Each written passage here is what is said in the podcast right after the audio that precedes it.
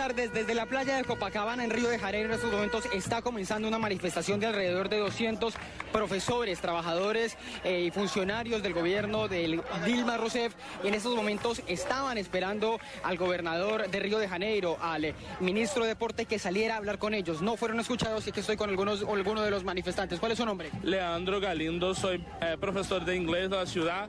¿Por qué están protestando? Están protestando porque queremos mejores condiciones de trabajo y salario mejor.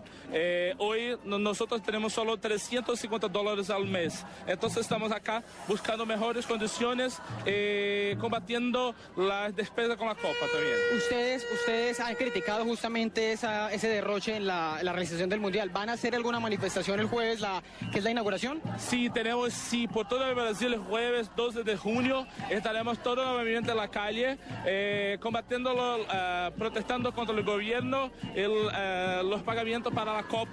Eh, ¿Cuánto hay pagamento para la Copa? No hay pagamento para la, educación ni tampoco para la salud. Leandro, muchas gracias. Pues en estos momentos, uh, escoltados por estos manifestantes, va un corredor de policías que hay que decir hace unos minutos hubo un conato de enfrentamiento con ellos. En estos momentos ellos están marchando por toda la playa de Copacabana mientras los turistas miran cómo es la manifestación. Desde Río de Janeiro, Ricardo González, Blue Radio.